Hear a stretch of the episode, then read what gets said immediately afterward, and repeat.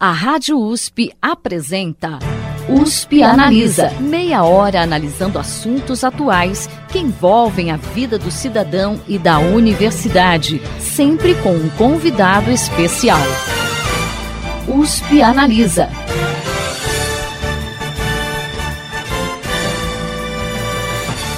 A pandemia de Covid-19 está deixando uma marca negativa na educação brasileira que infelizmente deve durar muitos anos. O fechamento das escolas trouxe retrocesso à aprendizagem dos estudantes e impacta principalmente quem depende do ensino público. Mas muitas iniciativas desenvolvidas atualmente no contexto das universidades e do terceiro setor podem contribuir para superar esse cenário. Para falar sobre algumas delas, o USP Analisa conversa com o professor Mozar Neves Ramos, que é titular da Cátedra Sérgio Henrique Ferreira do Instituto de Estudos Avançados Polo Ribeirão Preto da USP, e também com o pesquisador Ernesto Martins Faria, diretor fundador do Interdisciplinaridade e Evidências no Debate Educacional, o IED. Professor Mozar, Ernesto, sejam muito bem-vindos à USP Analisa. Muito obrigado pelo convite, Thaís. Para mim é um prazer estar, estar conversando com vocês.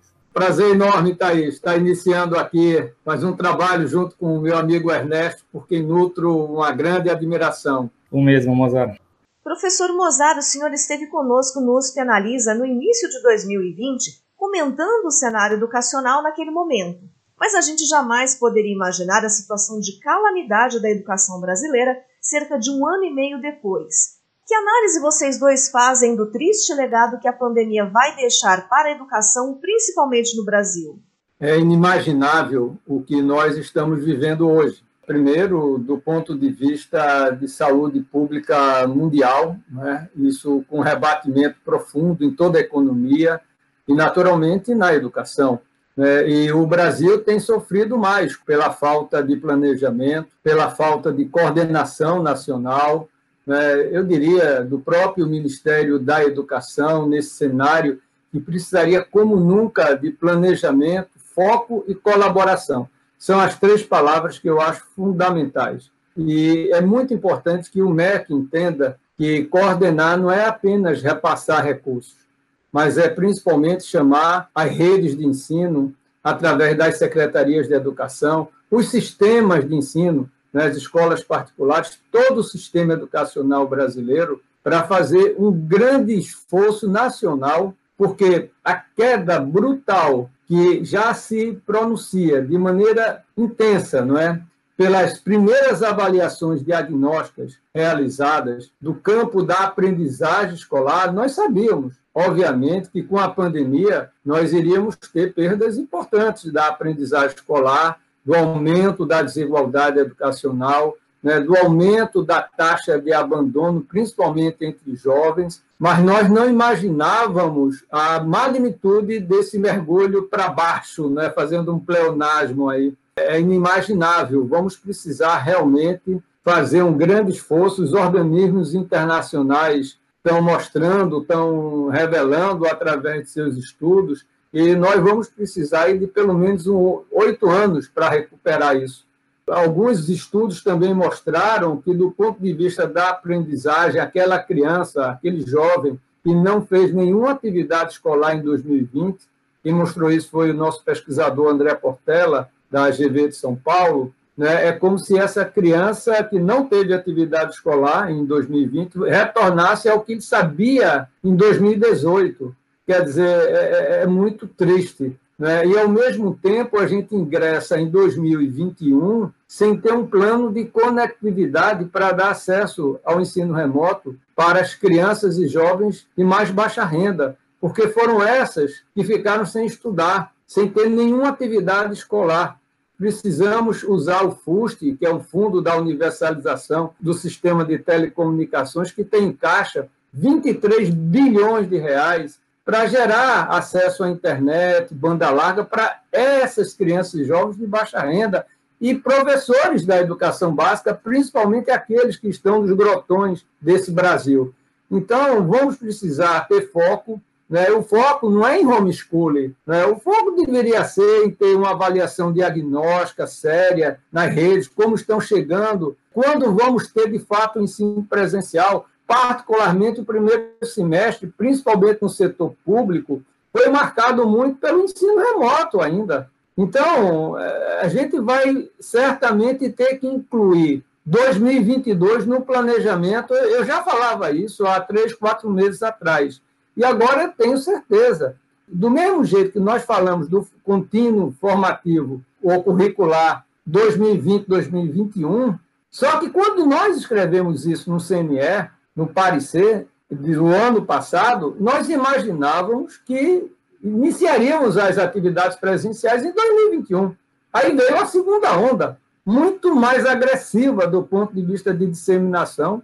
Então, vamos ter que incluir um planejamento aí de três anos para tentar recuperar uh, o mais rapidamente possível, a depender da maneira como se planeje, se organize, se avalie, coloque foco, para que a gente possa realmente, o mais rápido possível, retomar com o ritmo de crescimento, que eu diria mesmo, da nossa educação. No, no, nos anos iniciais, o Ernesto é um craque nisso daí, a gente vinha já melhorando muito. 2019 já mostrou um platô, antes mesmo da pandemia, mas os anos iniciais o Brasil vinha bem, e vem bem. Os anos finais com mais dificuldades de crescimento. O grave era o ensino médio. Realmente nós estávamos, estamos estagnados.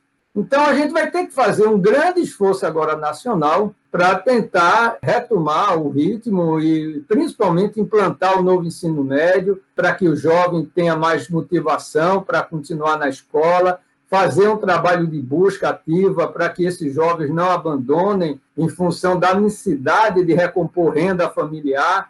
Enfim, a gente vai ter muita coisa vai precisar ser feita.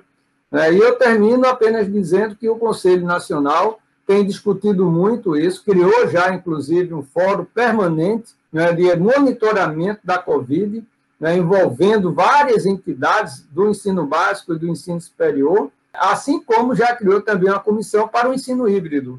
Na minha visão, o ensino híbrido veio para ficar. Então, as novas tecnologias serão muito importantes daqui por diante. Então, é todo um cenário que vai exigir muito trabalho redobrado do que já vimos fazendo. É, o Mozart começou falando um pouco do, da dureza desse período. Eu queria ressaltar, assim, acho que a gente acho que é, a gente está vivendo uma tragédia assim, né, sanitária e acho que é um período de muita dor. E eu acho que ao passo que a gente tem que reagir e buscar ações de política pública, o que a gente faz nesse contexto desafiador, a gente precisa ter muita empatia com os educadores, com os, os esforços que estão sendo feitos, mesmo que, né, a gente a gente vai passar a viver um período de indicadores difíceis, mas isso não pode deixar a gente de não valorizar os esforços que estão sendo feitos e as ações que estão sendo feitas. Acho que o Mozart colocou bem, né? Acho que a gente tem um problema de, de um baixo protagonismo, uma não liderança do governo federal, que certamente dificulta muito. E eu acho que aí vai passar pelas instâncias de importância da atuação dos estados, dos municípios, do terceiro setor, porque acaba tendo que suprir essa não liderança do governo federal. Mas eu queria destacar quatro pontos que eu vejo que, que eu acho que vão ser importantes nesse contexto é, durante pandemia e pós-pandemia. Um é esse de, eu acho que a gente vai passar por um período de indicadores muito difíceis, é, e a gente vai discutir mais aqui nessa conversa. A gente muitas vezes confunde resultado educacional com efeito escola, efeito do sistema. E a gente vai ter um viver um período de resultados educacionais difíceis, né? provavelmente aumento da evasão, né? queda nos índices de aprendizagem, e isso não pode fazer com que a gente deixe de valorizar os esforços dos educadores ainda mais no período que a gente vive, que abala o nosso emocional, que é um cenário novo de o grau de desigualdade e heterogeneidade das turmas que vai existir é o que a gente que eles nunca viveram. Então a gente precisa buscar os avanços, mas reconhecer os esforços que estão sendo feitos. E aí eu acho que tem um papel até da avaliação do diagnóstico de como ele é feito de forma a não criar um desestímulo nas redes e nas escolas. A gente tem que ter um cuidado muito grande nesse sentido, apesar do período ser muito difícil eu vejo, né, acho que assim, a aprendizagem, obviamente, é o carro-chefe da educação, mas é um período de que o olhar para atendimento, evasão escolar, ele é tão até mais importante nesse período do que, a, do que o aprendizado em si é, nas disciplinas, porque o potencial, a chance de perda em massa de alunos é muito grande. E aí é super importante o sistema olhar que, embora o professor já tivesse esse papel de,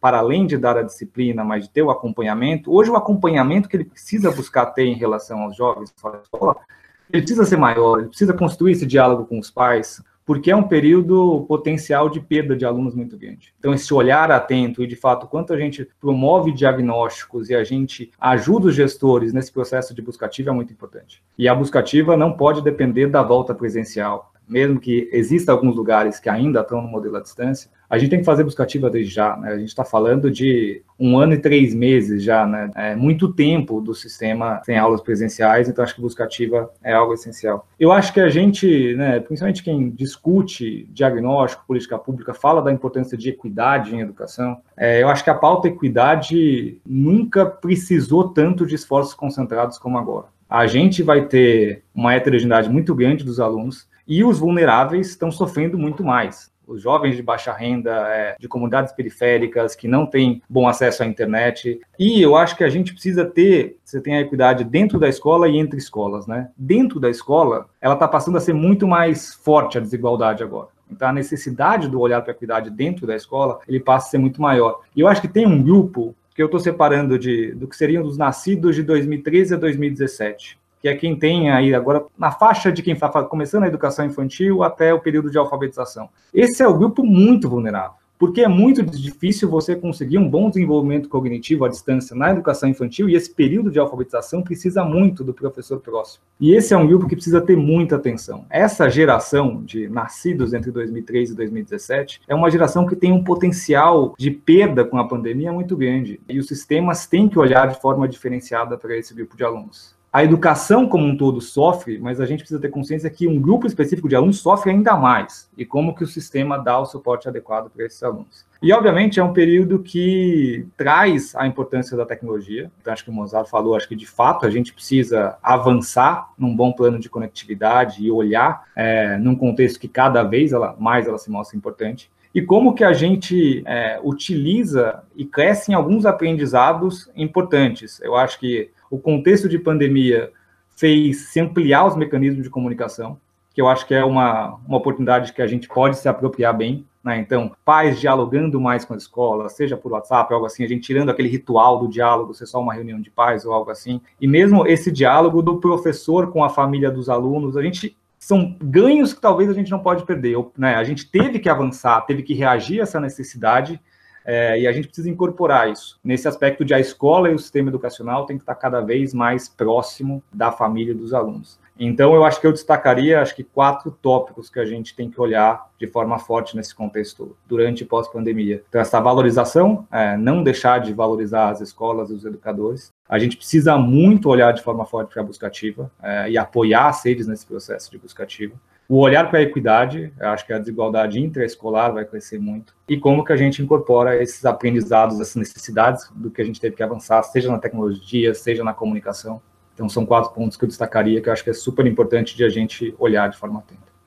Ernesto, você falava da importância de se valorizar o educador. Quando a gente fala em qualidade da educação, quem é leigo na área geralmente acha que só o professor é responsável pelo bom desempenho dos alunos, mas o que poucos sabem é que ter um bom gestor também faz diferença. Como vocês analisam esse papel dos gestores na aprendizagem dos alunos?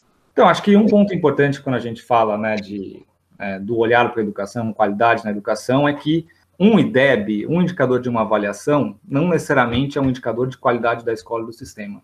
A maioria das avaliações, elas trazem um resultado dos alunos que nível de aprendizado esses alunos é, conseguiram, como que está o avanço deles, se eles estão sendo aprovados, como que está o fluxo escolar. É, isso é importante porque eu quero que todos os alunos consigam chegar no mesmo patamar. Né? Um aluno, não importa a cor, não importa o nível socioeconômico dele, eu quero que o sistema entregue, e aí passa por equidade, né? consiga que esse aluno tenha um bom desenvolvimento e chegue num patamar educacional como qualquer aluno pode conseguir. É, mas a escola pode ter mais ou menos desafios a depender de fatores extraescolares, é, das condições que esse, aluno tem em casa, é, o, né, o, nível de vocabulário que ele tem, por exemplo, a depender das oportunidades educacionais que ele viveu nos primeiros anos de vida.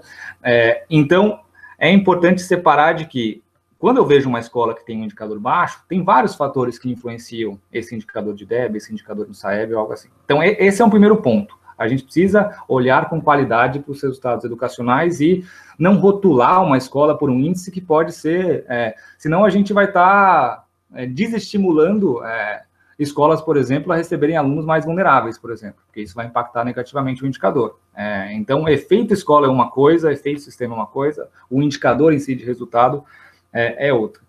Agora, os gestores, eu acho que eles são as grandes lideranças, né? Eu acho que se a gente olha é, a literatura, acho que fala muito de gestão para aprendizagem, né? Então, o papel do gestor, ele tem que ser, como ele é um líder nesse acompanhamento da aprendizagem, nesse direcionamento em relação à garantia da aprendizagem dos alunos. Acompanhamento pedagógico, obviamente, é muito importante. Se a gente olha os bons sistemas educacionais, são sistemas que têm um bom modelo de gestão de resultados, acompanhamento, fazer diagnóstico, avaliação, que orienta a formação continuada, que orienta reforço escolar. Então, o gestor tem que ter essa liderança e tem que ter um acompanhamento de como está se dando o trabalho pedagógico, com o seu coordenador pedagógico, com os professores. É, e eu acho que no período que a gente está vivendo, né, de promover essa coordenação, né, acho que com né, um, no modelo à, à distância, no modelo híbrido, o gestor precisa promover essa coordenação, obviamente contando com o suporte da secretaria, que, lhe deveria garantir uma boa estrutura para o seu trabalho, fazer todo esse acompanhamento e guiar é, todo o trabalho pedagógico na direção da aprendizagem dos alunos. Olha, Thaís, eu acho que o Ernesto ele sintetizou muito bem o papel do diretor, do gestor escolar. Né? Eu acho que ele retratou aquilo que, de certa maneira, acompanha a nossa relatoria do parecer que foi aprovado há semanas atrás no Conselho Nacional de Educação. Eu fui o relator da Base Nacional Comum das Competências do Diretor Escolar, né? depois da BNCC, que olha as competências dos estudantes, depois da BNC de formação dos professores, tanto inicial como continuada, a etapa seguinte seria exatamente a do diretor, pela sua importância e valor que tem para a escola, não é? para o desenvolvimento de estudantes, professores e toda a comunidade escolar. Não é? Todos os estudos, evidências mostram que um gestor, um diretor eficaz, ele produz impactos muito importantes na aprendizagem. E nesse contexto, a gente precisa olhar o diretor hoje muito diferente daquele diretor de 20, 30 anos atrás, onde nós nos preocupávamos muito com a gestão pedagógica. Né? Isso é ponto de partida hoje, não é mais ponto de chegada. Né? Um gestor hoje ele tem que ter habilidades, competências capazes de dar né, a ele a capacidade, a segurança né, o, para o zelo da aprendizagem dos estudantes, né, que é uma expressão que a LDB fala muito em relação ao professor, mas também se aplica no nosso entendimento ao diretor, que envolve não somente a gestão pedagógica, mas a gestão de pessoas, gestão da comunicação, gestão contábil financeira, a gestão político-institucional. Né? Então, um, o gestor hoje, em cenários disruptivos, como que nós estamos enfrentando, os problemas são muito mais complexos do que os problemas de anos atrás. É? Então, esse gestor ele precisa ter, além da sua capacidade técnica intrínseca ao cargo, à função, ter também outras habilidades e competências para trabalhar o desenvolvimento escolar. É? Então, isso está muito claro, muito posto a partir do nosso parecer e resolução, que deve agora seguir para o Ministério da Educação para homologação. Então, isso apenas retrata a importância do diretor em tudo aquilo que o Ernesto tinha acabado de comentar. Professor Mozart, o senhor assumiu a cátedra Sérgio Henrique Ferreira, aqui do Instituto de Estudos Avançados Polo Ribeirão Preto da USP, no início do ano passado. Essa cátedra tem como objetivo contribuir com a formulação de políticas públicas em cidades de médio porte e em seus dois primeiros anos está focando na área da educação. Que balanço o senhor faz do trabalho da cátedra ao longo desse período e em que medida ele pode ajudar a mudar esse cenário que a pandemia trouxe? Olha, Thaís, quando eu tive o honroso, o honroso convite da USP para assumir a cátedra Sérgio Henrique Ferreira, né, eu coloquei como grande prioridade a aprendizagem e a desigualdade. Olha, aqui não tinha pandemia, isso foi em dezembro de 2019. Parecia que nós estávamos adivinhando, né? E a partir de janeiro, quando assumimos formalmente, a, todo o nosso trabalho se pautava em três grandes eixos. O primeiro, a realização de estudos e pesquisas que pudessem balizar as políticas públicas com foco nesse binômio, aprendizagem e desigualdade. O segundo aspecto era a disseminação do que estava sendo produzido com base em evidências a partir dos diferentes meios de comunicação, das mídias, e que, portanto, exigia muito a questão da mobilização. Né? E aí nós começamos a fazer esse trabalho é, em Ribeirão Preto, não obstante a Ribeirão não ser uma cidade de médio porte no intervalo populacional que você se referiu, porque tem 723 mil habitantes, mas o fato da cátedra estar em Ribeirão, entendíamos que era necessário mobilizar e começar esse processo em Ribeirão.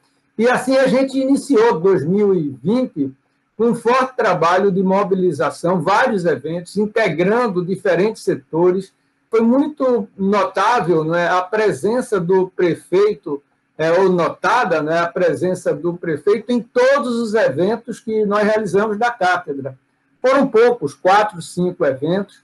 A nossa própria posse, com a presença do reitor Varran e de vários proreitores em Ribeirão, juntamente com o prefeito e várias outras autoridades acadêmicas da USP, reforçava a, a tese de que estávamos começando no caminho certo, né? estudos, pesquisas, é, disseminação pelos meios de comunicação, mobilização e parcerias para, de alguma maneira, a gente ter musculatura social, principalmente, para esse trabalho. E assim a gente iniciou. Veio a pandemia, Naturalmente, a gente teve que fazer um replanejamento, como de resto todo mundo.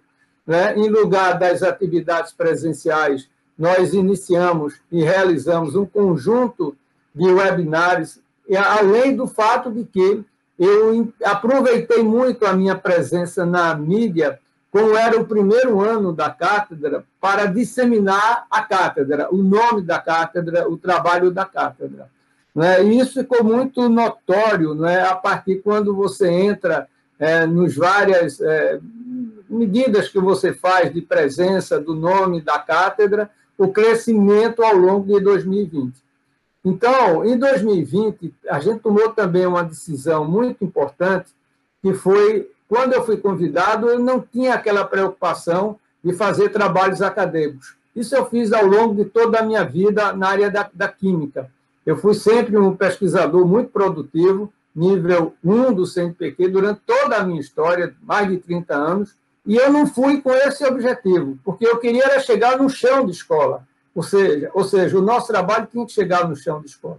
Mas isso eu também percebi que não impedia de fazer um trabalho na área acadêmica. E tivemos a felicidade de fazer um primeiro trabalho acadêmico, publicado na revista Ensaio, é, que é uma revista Qualizar 1 da CAPES, está sendo agora publicado o artigo, né, que trata exatamente da aprendizagem e de um indicador de desigualdade. Isso foi aplicado para a rede de Ribeirão Preto. O segundo trabalho também nós já concluímos e, e foi submetido há um mês à revista do INEP, que é uma revista também bem conceituada na CAPES, e estamos com dois outros trabalhos acadêmicos. Então, a pandemia, de alguma maneira, reforçou a importância do trabalho acadêmico. Mas eu citaria como a, o nosso trabalho em 2020 foi as, foram as parcerias. Aí nada melhor do que estar aqui com o Ernesto Faria. Né? Como eu disse no início, eu tenho uma grande admiração pelo trabalho que o Ernesto faz, pela sua musculatura, pelo seu desenvolvimento profissional. E o IED tem várias responsabilidades, vários trabalhos, mas o Quedu né, é o site, na minha visão, o mais importante site hoje de educação. É a partir dele que eu realmente sempre procuro me referenciar. E quem faz a gestão do Quedu é o IED, é o Ernesto que lidera isso. E aí eu pedi ao Ernesto para que ele topasse fazer um portal para as cidades de médio porte. E ele topou, e é o Quedu Gestão, que nós vamos estar lançando aí no dia 31 de maio, agora. Né? Queria convidar todos, é a segunda-feira, às 10 horas, eu acho que vai dar uma grande contribuição, principalmente como legado que nós vamos deixar na cátedra para o trabalho em políticas públicas de educação com base em evidências num portal sério, confiável e atual. Né? e que certamente isso vai ajudar na configuração de políticas públicas. Então, como esse, nós também procuramos fazer outros trabalhos, outros alinhamentos, né? e esse ano nós estamos ah, lançando agora também em julho, já pronto o curso, está sendo encaminhado ao Instituto de Estudos Avançados, um curso de atualização de 40 horas, né, com grandes especialistas brasileiros, para apoiar os secretários, os técnicos, os diretores das redes públicas de ensino. Mas eu diria também que o outro esforço que nós estamos fazendo é, é no que concerne a, a, parte da articulação com diferentes setores, não é, do ponto de vista da educação básica com o ensino superior. Porque eu entendo que políticas públicas em educação principalmente nessa era de pandemia, vai exigir uma visão sistêmica. E essa visão sistêmica passa pela capacidade de olhar a educação de maneira integrada. E, portanto, é um trabalho que eu tenho feito com foco agora em vários webinários, né, vários artigos de opinião, eu tenho colunas em diferentes meios de comunicação, entre elas a Nova Escola, que eu tenho uma coluna mensal, né, que chega muito nas escolas, a revista Educação, que todo mês sempre tem ou a presença direta da cátedra ou de algum tema sugerido pela cátedra para a edição da revista. E o trabalho de parceria feito com Ricardo Paz de Barros, onde ele analisou os fatores associados às aprendizagens escolares em cidades de médio porte, que agora está seguindo de referência no âmbito do Conselho Nacional de Educação. Então, tem sido um trabalho, um resumo que eu faço das nossas atividades, mas eu estou, é, como diz Ariano Suassuna, eu sou um realista esperançoso, né? Então, eu acredito que nós vamos ampliar muito esse, esse nosso trabalho, principalmente com as parcerias, como, por exemplo, com o IED e o Q2 Gestão. Bom, o programa está chegando ao final, mas a gente volta na próxima semana com a segunda parte dessa entrevista com o professor Mozar Neves Ramos, que é titular da Cátedra Sérgio Henrique Ferreira, do Instituto de Estudos Avançados Polo Ribeirão Preto da USP, e também com o pesquisador Ernesto Martins Faria, diretor fundador do Interdisciplinaridade e Evidências no Debate Educacional, o IED. O USP Analisa de hoje fica por aqui. Até a próxima semana. Você ouviu USP Analisa, um programa da Rádio USP Ribeirão em parceria com o IEA Instituto de Estudos Avançados, Polo Ribeirão Preto. Produção do Serviço de Comunicação Social da USP e do IEA. Coordenação Rosimeire Talamone. Apresentação Thaís Cardoso.